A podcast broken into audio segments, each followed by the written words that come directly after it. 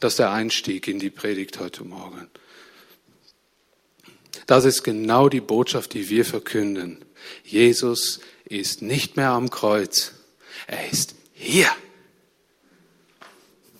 Oder? Und das ist das, was einem Menschen die Augen öffnet für jemanden, den man nicht sieht, der aber doch da ist. Ich habe aber oft, ich habe mich oft dabei erwischt, äh, gerade natürlich immer um die Osterzeit, so will ich, weil ich das liebe, auch dann die Geschichten so zu lesen, habe ich gesagt, komm doch auch mal zur Tür rein, wie du dich damals dem Thomas gezeigt hast, in deinem neuen Leib und zeig mir deine, deine Hände, deine durchbohrten Hände. Jesus hat ja diesen Spezialservice für Thomas gemacht und ähm, hat, er wollte den unbedingt mit dem Boot haben. Hat natürlich nachher noch gesagt, selig sind die nicht sehen und doch glauben. Das ist schon klar aber nicht ganz unselig die, die auch gesehen haben. Und ja, wisst ihr auch das? Ich habe Jesus schon einfach auf andere Art oft gesehen. Und wenn wir die Augen aufmachen, dann sehen wir Jesus auch im anderen. Dann sehen, weißt du, wenn der, ich gebe da ein praktisches Beispiel, wenn dann so ein Typ wie der Franco hier vorne steht, dessen Geschichte ich schon sehr lang kenne, und sagt, Gott hat mich noch nicht aufgegeben, er ist immer noch dran. Der hat wieder zu mir gesprochen und mich, ge wisst ihr, das ist nicht, das ist ein übernatürliches Geschehnis. Und weißt du, wisst ihr, was ich da drin sehe? Der kann seine Kurven drehen, wie er will. Jesus hat den nie verlassen. Auch den Zippi nicht und alle, und alle, die das hier auch betrifft. Mich und dich. Er war immer da. Und dann dürfen wir in anderen Menschen Jesus sehen.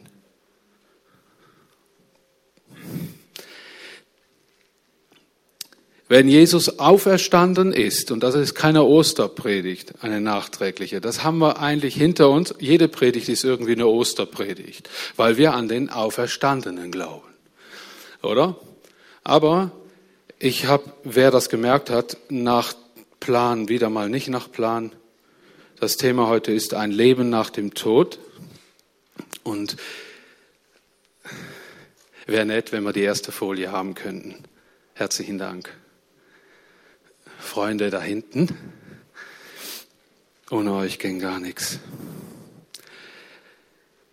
Ja, die, die Leute, die letzten, letzten Freitag, am Karfreitag, das Manuskript oder das Dokument aus dem Ständer genommen haben, denkt, jetzt hat er das, jetzt nimmt er das Dokument und predigt darüber. Äh, weil ich ja die Predigt gecancelt habe vom Karfreitag. Nein, das Thema hat mich nicht mehr losgelassen. Ich habe mich nochmal da reingekniet. Und weil es ist für mich so, wenn eine ganze Generation weltweit, zumindest in Europa, die Auferstehung Jesu, Christi feiert, dann lasst mir auch die Frage, äh, müssen die sich auch die Frage gefallen lassen, okay, wenn sie an die Auferstehung Jesu glauben, an was glauben Sie denn eigentlich jetzt? Dass Jesus zur Rechten des Vaters sitzt und dass es die Auferstehung gibt. Dass Jesus da ist durch die Kraft des Heiligen Geistes. Wisst ihr, die After Preach der Botschaft von Ostern heißt, ich glaube an den auferstandenen hier Seienden, kräftigen, mächtigen Gott. Und da zwingt sich wirklich eine Frage wirklich auf. Wenn es einen Himmel gibt, wo bin ich dann, wenn ich sterbe? Gibt es ein Leben nach dem Tod? Ich möchte einen Bibeltext lesen aus Johannes 11, Vers 17 bis 27.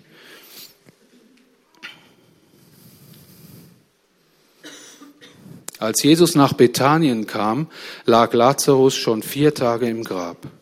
Könnt ihr euch daran erinnern, das war die letzte Predigt vom Eugen Heschele. Der hat, der hat darüber gepredigt, hat ein paar unwahrscheinlich wichtige Dinge gesagt zu dem Text. Ich möchte heute etwas anderes betonen.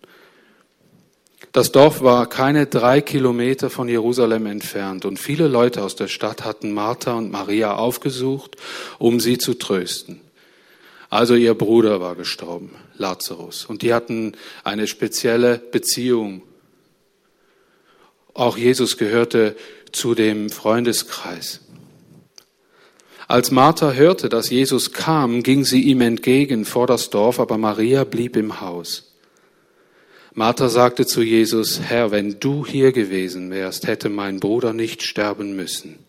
Wisst ihr, dieser Nebensatz und Maria blieb im Haus hat mich auch, hat mich ganz neu gepackt. Ich habe den noch nie gelesen, so richtig, so richtig bewusst.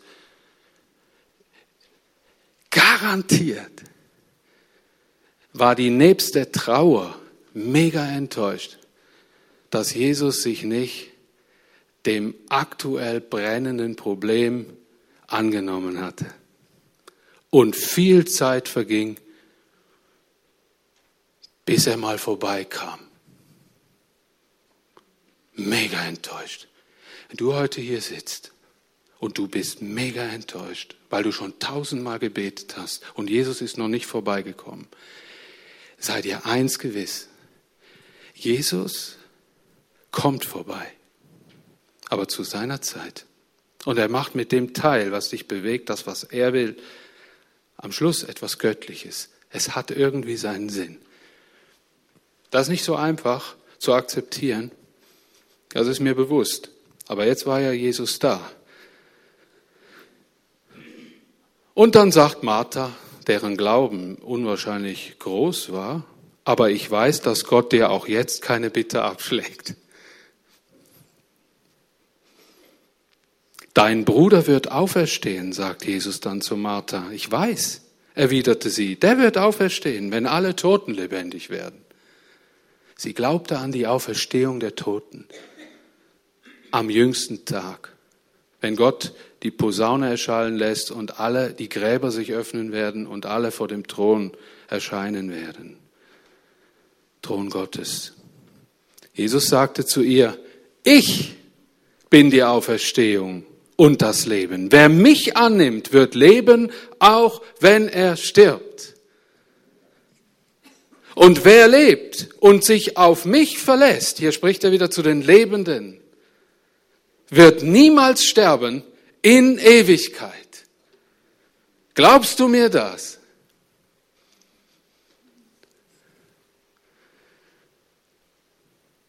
Sie antwortete, ja Herr, ich glaube, dass du der versprochene Retter bist, der Sohn Gottes, der in die Welt kommen soll. Wir sehen hier den Glaubensstand, den sie hatte und ehrlich dazu stand. Und nachher rief Jesus den, Lazar, den Lazarus aus dem Grab und er kam heraus, noch umhüllt mit Binden, wie man Tote so eingepackt hat damals. In dieser Begebenheit erklärt Jesus einer Frau die genauen Zusammenhänge und den Sinn seiner Mission. Für alle Menschen stellvertretend in den Tod zu gehen und ihn durch die Auferstehung zu überwinden. Das Fazit ist klar beschrieben, Vers 25. Jeder Mensch, der Jesus im Leben annimmt, der wird auch ein Leben nach dem Tod haben in der Herrlichkeit. Jesus ganz deutlich gesagt. Wer hier, wer lebt und sich auf mich verlässt, wird niemals sterben. Er wird leben in Ewigkeit. Was für eine klare Aussage betreffend, was nach dem Tod geschehen wird. Und da sagt mir noch, mal, noch, noch einmal jemand, die Bibel redet sehr undeutlich über die Dinge, die nachher kommen werden. Also wenn das nicht reicht, dass du leben wirst in Ewigkeit, dann weiß ich es auch nicht. Ist zwar ungenau beschrieben, aber immerhin redet hier Text vom Leben. Und nicht vom Vegetieren und vom, auch nicht vom Programmiertsein und auch nicht von, äh, ich bin ein anderes Wesen oder so. Wisst ihr, das ist genau das, was ich oft antreffe. Das ist vielen zu einfach. Das ist viel zu einfach. Das haben wir, haben wir Intellektuelle wie auch Menschen, die, die, die körperlich, handwerklich, intellektuell unterwegs sind, äh, immer gesagt, Dani, das, das kann ich nicht packen. Und die anderen sagen, das kann ich nicht verstehen, das ist viel zu einfach. Sage ich, ja, ja, ich verstehe das. Und da hört es auch auf, den Rest glaube ich. Ich äh, habe mich erinnert an eine Geschichte, die äh, in den ersten Predigten von Markus Fetsch mal vorkam. Markus hat uns mal eine tolle Geschichte erzählt und die habe ich doch tatsächlich aufbewahrt gehabt und die will ich euch erzählen und dann kommt erst, dann kommt mal so richtig des Rätsels Lösung von diesem Bild da vorne.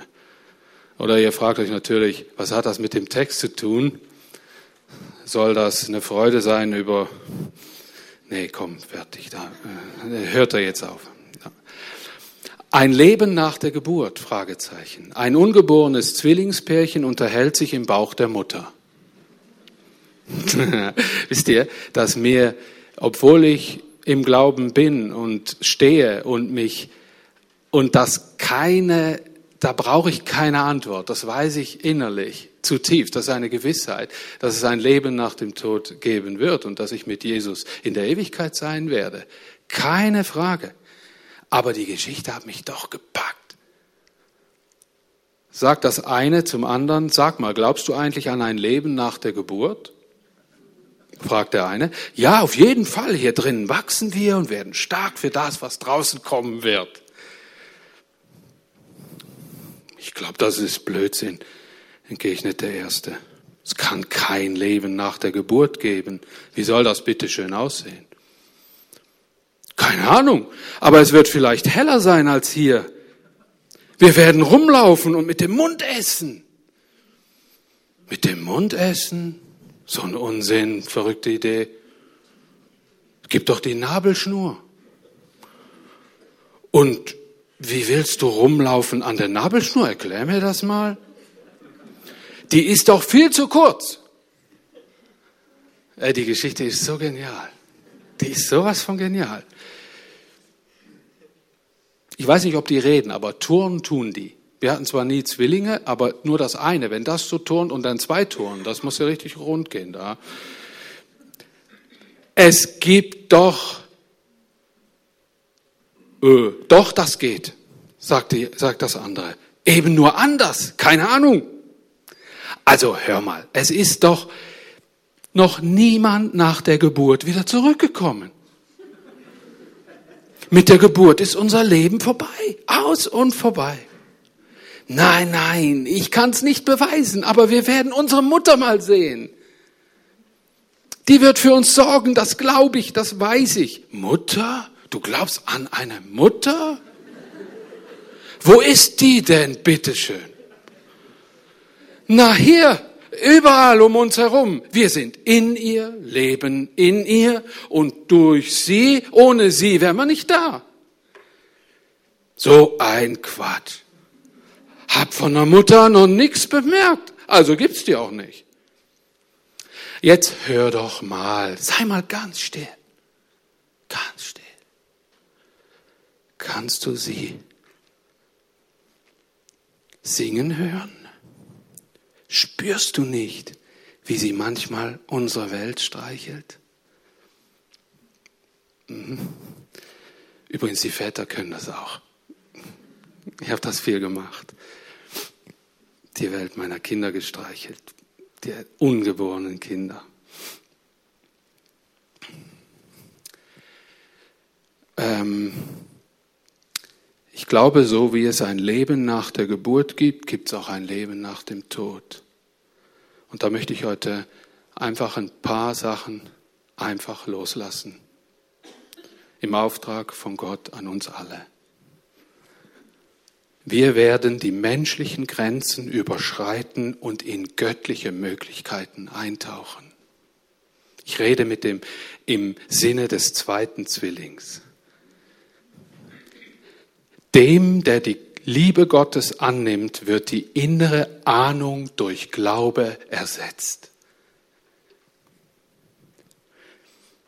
Wir alle werden dem Schöpfer einst begegnen, ob wir nun geglaubt haben oder nicht.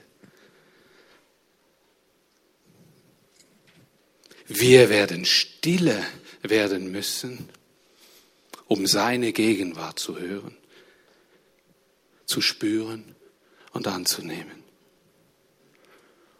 Viele Menschen tun sich so schwer damit, zu glauben, dass es einen, alleinigen Gott gibt, einen Schöpfer, ein Leben nach dem Tod, eine ewige Verdammnis und ein ewiges Leben bei Gott im Himmelreich. Geschwister, ich lese jetzt ein Gleichnis aus dem Johannes, aus dem Lukas-Evangelium, Entschuldigung. Da wird äh, das ganz bewusst ein Gleichnis, da redet Jesus über, eine, ja, über ein bestimmtes Thema, was das Leben nach dem Tod streift. Er wollte, also der Schwerpunkt in diesem Text ist ein anderer. Aber immerhin benutzt Jesus dieses Gleichnis, um von der Realität nach einem Leben nach dem Tod zu sprechen. Und da geht es um, es war einmal ein reicher Mann. Das ist Lukas Kapitel 16, Vers 19 und folgende Verse der immer die teuerste Kleidung trug und Tag für Tag im Luxus lebte. Vor seinem Haustor lag ein Armer, der hieß Lazarus. Sein Körper war ganz mit Geschwüren bedeckt. Er wartete darauf, dass von den Mahlzeiten des Reichen ein paar kümmerliche Reste für ihn abfielen. Er konnte sich nicht einmal gegen die Hunde wehren, die seine Wunden beleckten. Der Arme starb und die Engel trugen ihn an den Ort, wo das ewige Freudenmahl gefeiert wird. Dort erhielt er den Ehrenplatz an der Seite Abrahams.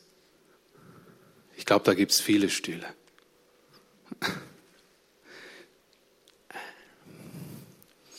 Und Lazarus auf dem Platz neben ihm. Als er auf, aha, ich habe jetzt hier mich verlesen. Auch der Reiche starb und wurde begraben. In der Totenwelt litt er große Qualen. Als er aufblickte, sah er in weiter Ferne Abraham und Lazarus auf dem Platz neben ihm. Da rief er laut, Vater Abraham, hab Erbarmen mit mir, schick mir doch den Lazarus, den ich kenne.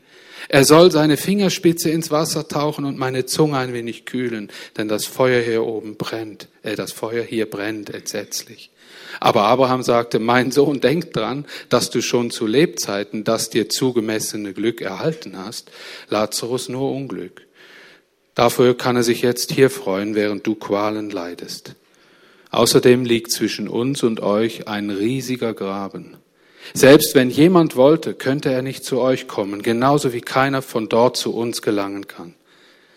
Da bat der reiche Mann, Vater Abraham, dann schick Lazarus doch wenigstens in mein Elternhaus. Ich habe noch fünf Brüder, der soll sie warnen, damit sie nicht auch an diesen schrecklichen Ort kommen. Doch Abraham sagte, deine Brüder haben das Gesetz Moses und die Weisungen der Propheten. Die brauchen nur drauf zu hören. Der Reiche erwiderte, Vater Abraham, das genügt nicht. Aber wenn einer von den Toten zu ihnen kämen, dann würden sie ihr Leben ändern. Abraham sagte, wenn sie auf Mose und die Propheten nicht hören, lassen sie sich auch nicht überzeugen, wenn jemand vom Tod aufsteht.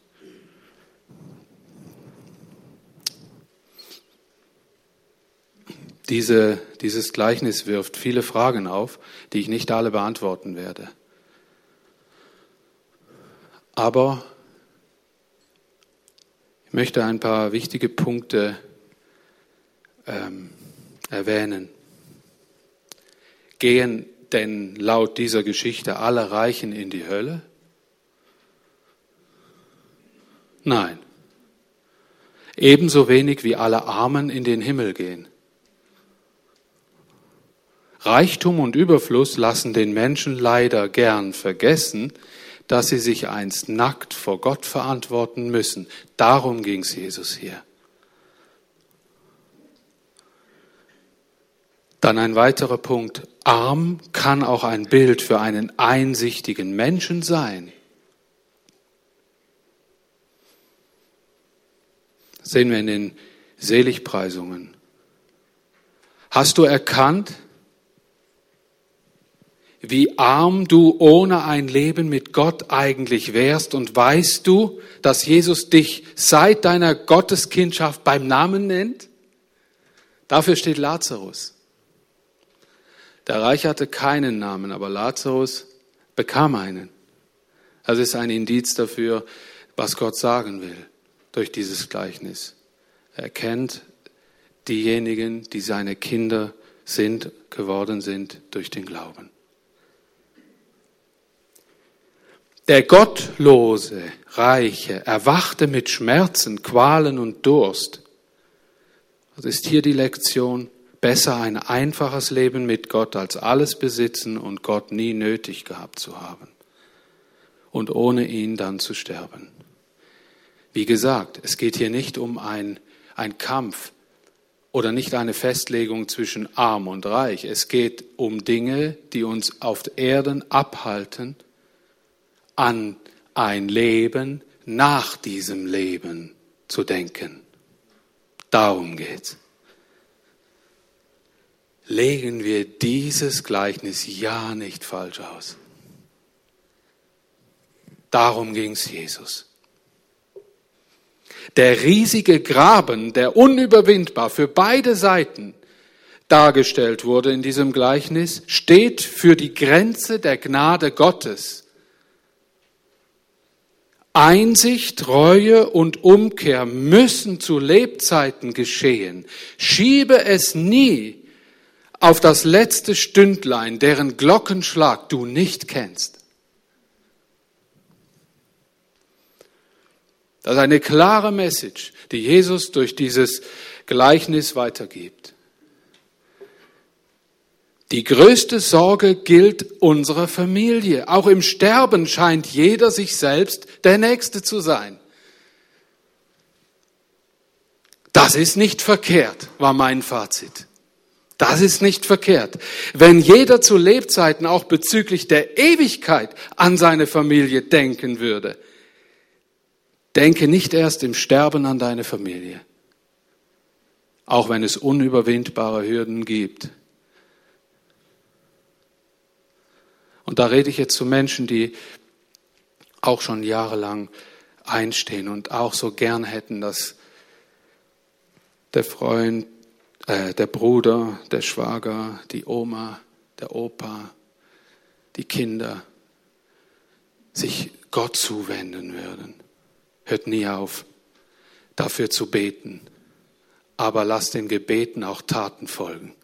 Es kann nicht sein, dass du immer immer heilig und hingegeben am Morgen auf den Knien bist für deine Familie, aber sie nie einlädst, die dir das ein, ein Käse interessiert, was dort, was, dort, was dort läuft, keine Anteilnahme passiert. Lass dir diese Kritik gefallen.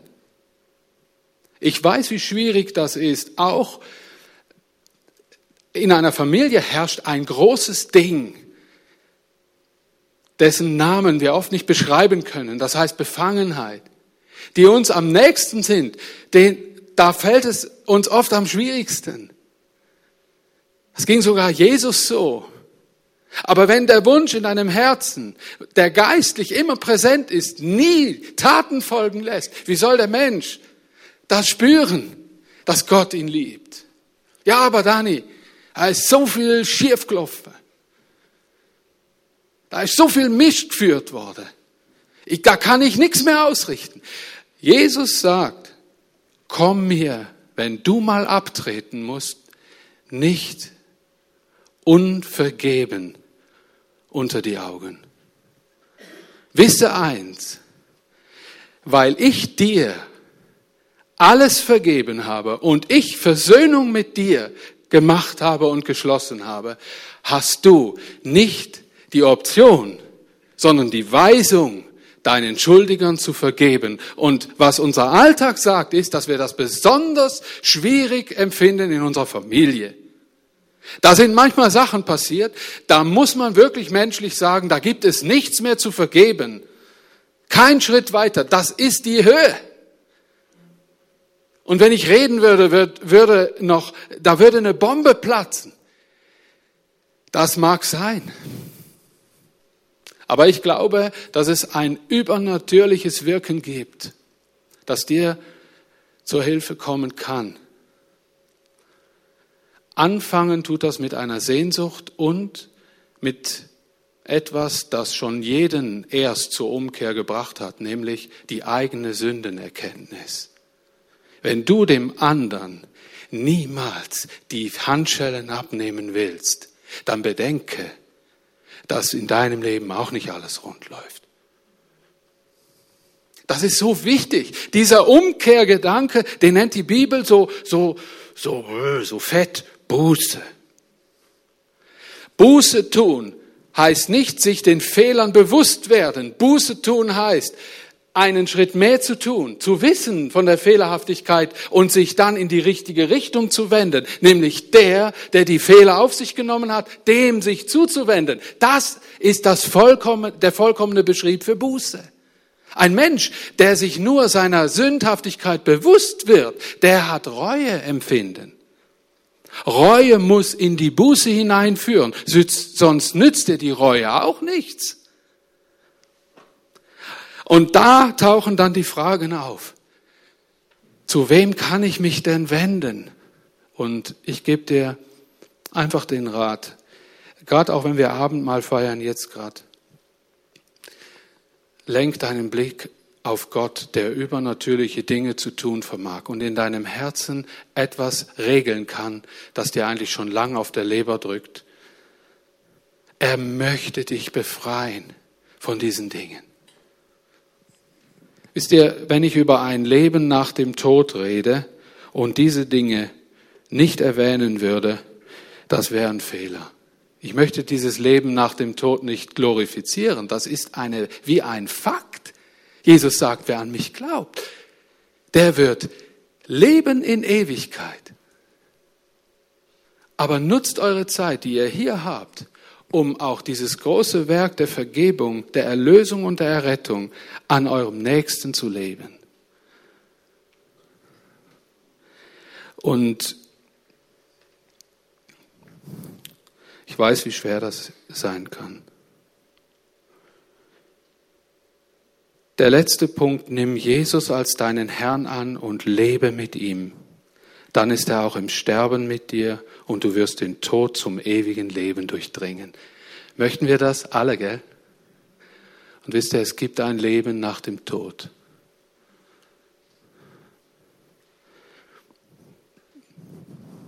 Und wisst ihr, was ich nie, ich weiß nicht, ob ich es noch nie gemacht habe. Keine Ahnung. Ich glaube, ich habe es schon gemacht. Aber es führt irgendwie zu nichts. Oder es hat selten zu irgendwas geführt, zu irgendetwas Sinnvollem und Nachhaltigem geführt, wenn ich hingegangen bin und Menschen rein nur Angst gemacht habe damit. Und das im Hinterkopf gehabt habe, dann bekehrt er sich mal endlich. Ich finde, und das ist jetzt rein meine Auffassung, wir sollten nicht hier rausgehen und einfach zu sagen, die Botschaft, die ist viel zu wichtig, ich muss dem anderen jetzt richtig die Hölle heiß machen, dass er sich für den Himmel entscheidet. Wisst ihr, was ich schon erlebt habe? Dass das genau das Gegenteil bewirkt. Das gibt nur Abwehrhaltung. Wisst ihr, ich will nichts von dieser Dringlichkeit abzweigen, nichts abschneiden, nichts. Es soll nichts verlustig gehen. Aber ich finde, man sollte mich als Erlösten, als Mensch, der sich auf den Himmel freut, erkennen. Das sollte die Motivation sein, dass jemand sagt, hör mal, ich will mich auch besser beschäftigen mit dem Thema nach dem Tod. Wir alle wären geneigt, wie der, wie der reiche Mann zu sagen, schick doch jemandem zu meiner Familie. Und dann wird Abraham heute genau dasselbe noch sagen. Er wird sagen, die werden nicht darauf hören. Auch wenn ein Auferstandener, werden sie es immer noch irgendwie erklären wollen. Ja, ja, das war ein Scheintod. Das gibt's. Schön, dass du wieder da bist. Welcome. Wisst ihr, was, wisst ihr, was das für mich so bedeutet? Was für mich die Auslegung darin ist? Das letztliche Wollen eines menschlichen Herzens entspringt einem Gott-Touch. Wisst ihr, wenn Gott ein, das Herz berührt eines Menschen, dann wird der Mensch auch immer von dieser Gottesberührung reden und nicht, weil, weißt, der hat mir das erzählt. Wenn der das sagt, wird das schon stimmen. Es ist ein geistliches Wunder, dass ein Mensch die Augen aufmachen kann für die Realität Gottes und darum und dafür beten wir. Das ist wie der Einstieg, dass Menschen, die hier niemand sehen, aber im Glauben Christus hier real unter uns sehen können, durch den Glauben.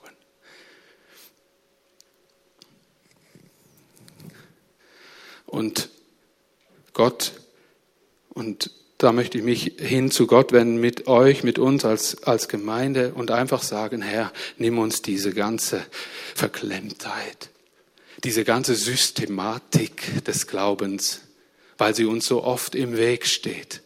Und Herr, lass uns erlöster aussehen, dass sie den Erlösen, den Erlösenden kennenlernen. Den Erlöser kennenlernen.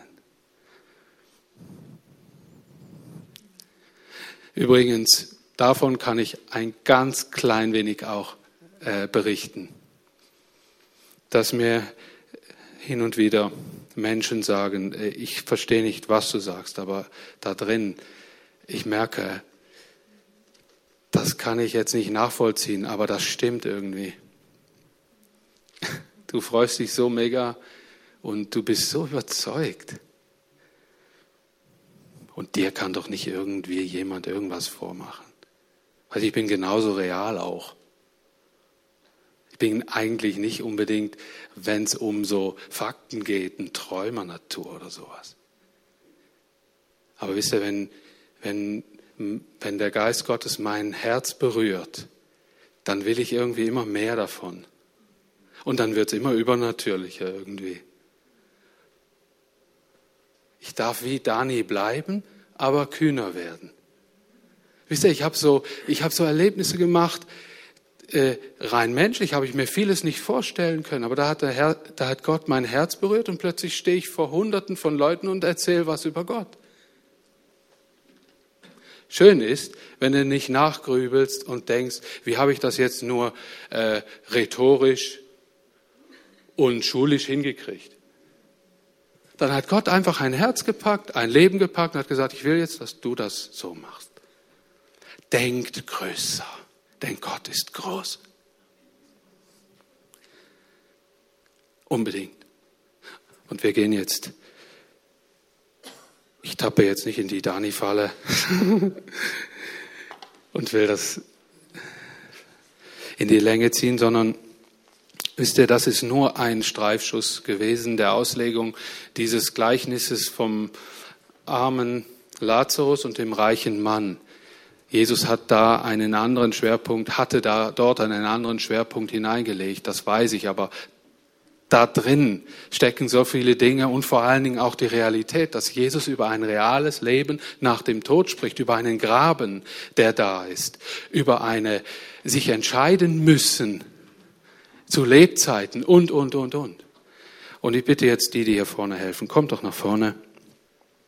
Ich möchte zum Leben nach dem Tod noch eine, noch eine Bibelstelle lesen. Es hat doch etliche Bibelstellen dazu. Ja, vielleicht könnten wir, bis ich die habe. Genau, das wäre noch gern. Wäre noch schön.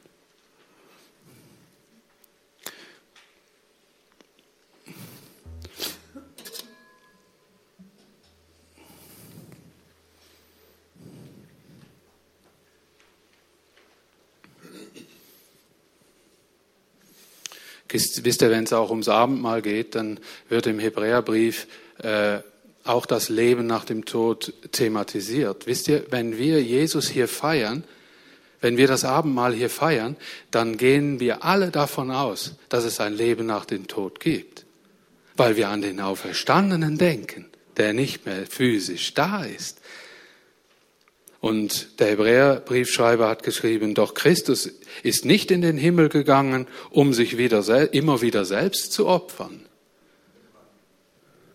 Er hätte dann ja seit Anfang der Welt schon viele Male den Tod erleiden müssen.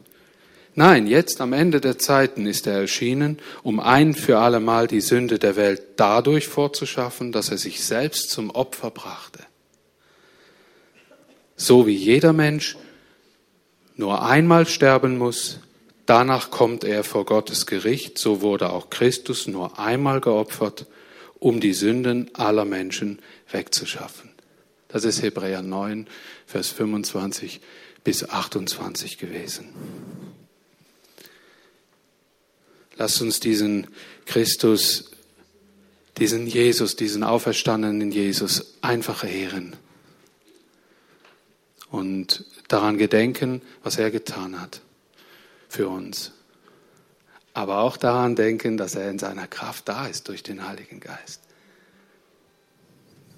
Denkt bitte während dem Abendmahl mal weniger an euch, sondern an die Menschen um euch herum. Das wäre noch cool heute Morgen.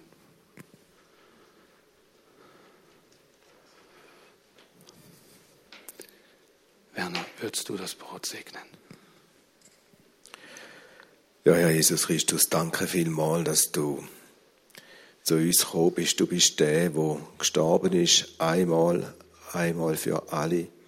Und du bist auch der, der zurückgekommen ist und wo dann aufgestiegen ist in den Himmel und ewig lebt. Und du hast gesagt, wir können das Gleiche machen, wir dürfen auch ewig leben. Und danke darum für dein Lieb, wo wir jetzt dort dürfen, symbolisiert im Brot haben. Und danke, dass wir dürfen an dich denken, wenn wir das Brot essen und einfach dürfen wissen, Herr, einmal stehen wir vor dir und Herr, danke, dass du ein gnädiger Gott bist. Amen.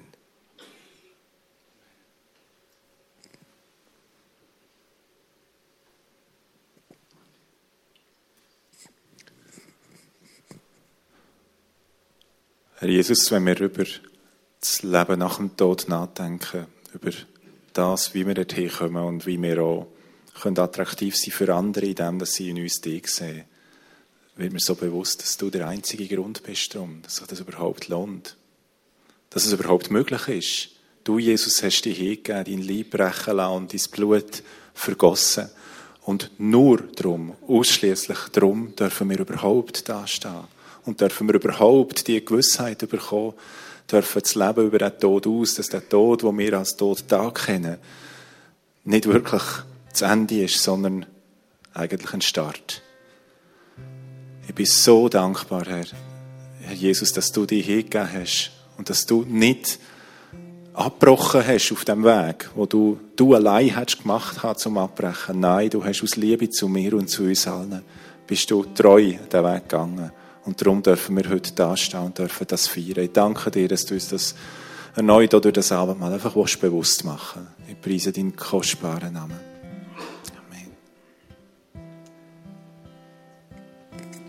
Ja, Jesus, und so soll jetzt durch das Nehmen vom, von diesem Mahl möchten wir all unseren Gebeten auch ja, für unsere, aller, für unsere allernächsten Mitmenschen, unseren Gebeten sollen Taten folgen und sie sollen gesegnet werden durch unsere Art, die sie nicht beeinflussen will, sondern die verkündend ist, die, die seiend ist.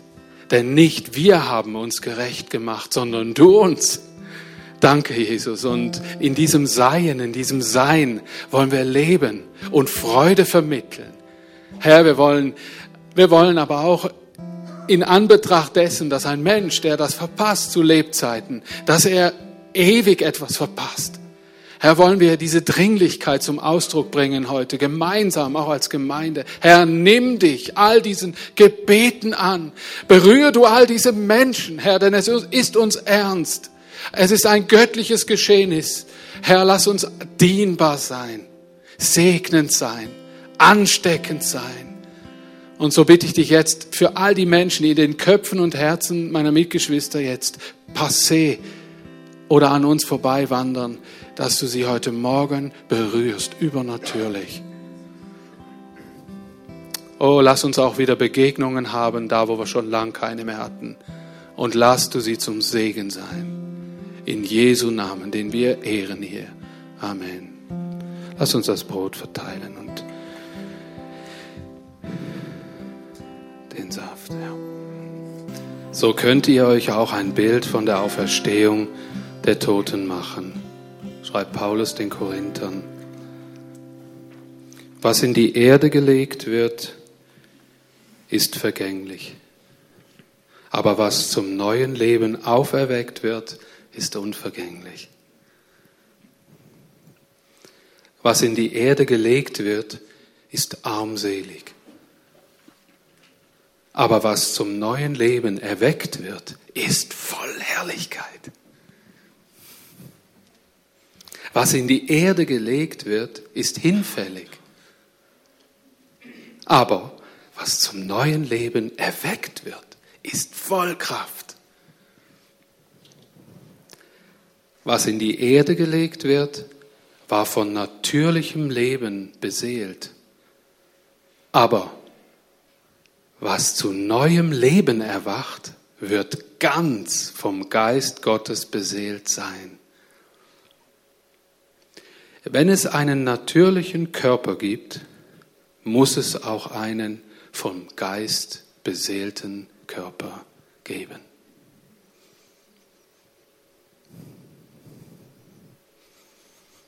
Wisst ihr, das sind Verse nicht nur für die Beerdigung. Die werden dort am meisten gelesen. Und oftmals hatte ich den Gedanken schon, ich gebe es zu.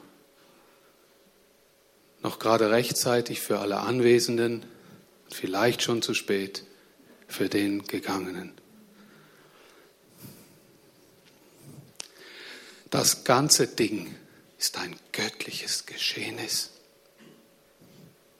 Es geschieht nicht durch Heer oder Kraft oder menschliche Macht, sondern durch Gottes Geist wird es geschehen.